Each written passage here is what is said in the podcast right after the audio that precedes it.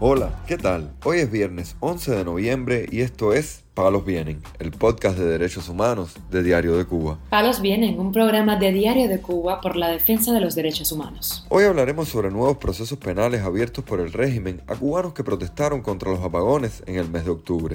También comentaremos sobre la situación de los familiares del prisionero político Andy García Lorenzo, quienes pidieron asilo político en Alemania tras verse forzados al exilio.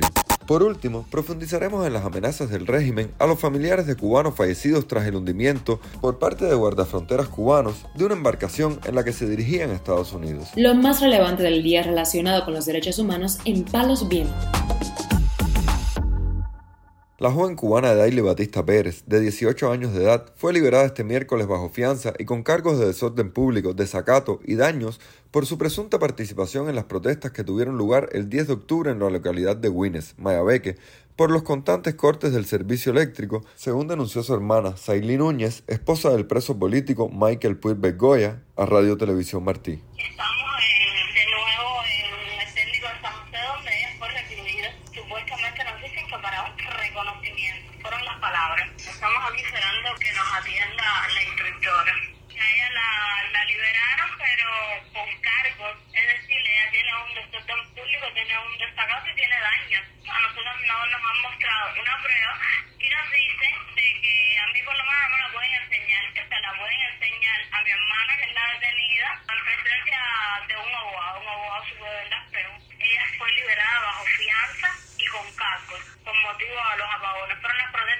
de octubre. Aclarar que a ella la detienen un mes después de esta protesta. El jefe sector, que es quien la detiene, dice haberla visto a ella cometiendo actos vandálicos en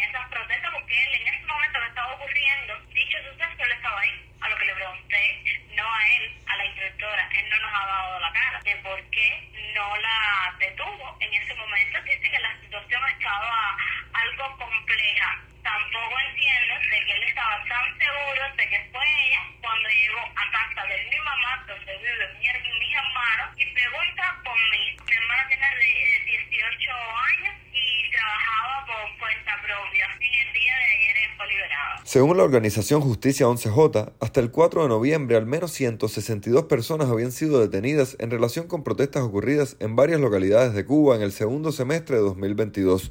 En tanto, familiares del preso político Andy García Lorenzo, entre ellos los activistas Jonathan y Pedro López, solicitaron asilo político en Alemania luego de constantes amenazas del régimen cubano de abrirles un proceso penal en la isla. Al respecto, el activista Pedro López dio detalles en una transmisión en directo realizada a través de sus redes sociales.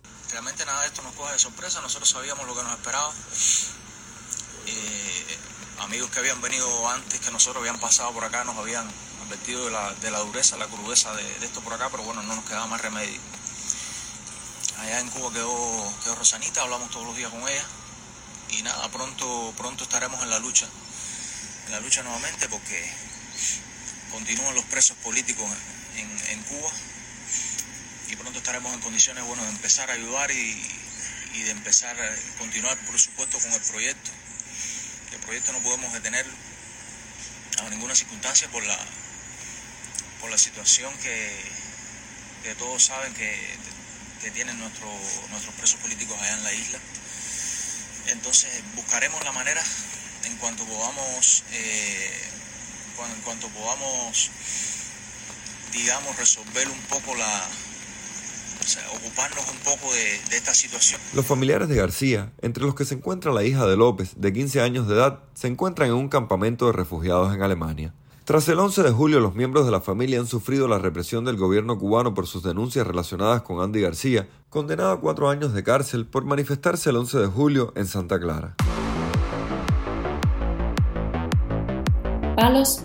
Algunos sobrevivientes de la lancha hundida en Bahía Honda, al ser impactada por una embarcación de tropas guardafronteras de Cuba, fueron citados por la policía política, según dijo a Radio Martí Héctor Manuel Meizoso González, familiar de tres de los fallecidos en el incidente. hoy mi hermana tiene que ir a la policía de María, pero lo más probable es que le hagan muchachos. Bueno, mi hermano, a la mujer, a Iván, los mandaron a citar a la policía de Bahía Honda y de ahí van a llevarlo para la prisión esta que hay en, Cuatro Caminos entre Guanajete y después lo iban a llevar para Villamarita a declarar. Ayer me que querían que hiciera un video diciendo las cosas que habían pasado. Entonces, yo le, mi hermana dice que ya no iba a hacer video ninguno, mi hermana tiene que ir hoy. Y él dijo que no iba a hacer video ninguno porque hay veces por, la- televisión han puesto cosas, ¿ves? Que cuando me ponen con otra cosa, no, que está bien lo que pasó y y en realidad lo ponen con otra cosa. Y todo el mundo se mete en cuento de lo que salió en. El siniestro, que tuvo lugar el pasado 29 de octubre, cuando la embarcación en la que viajaban 23 personas fue impactada por una unidad de tropas guardafronteras en una acción descrita por los sobrevivientes como premeditada,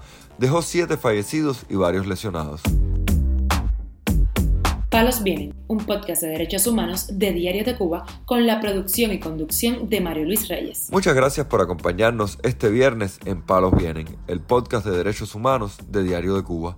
Pueden escucharnos en DDC Radio, Spotify, Google Podcast, Apple Podcast, Telegram y SoundCloud. Yo soy Mario Luis Reyes. La próxima semana regresamos con más información.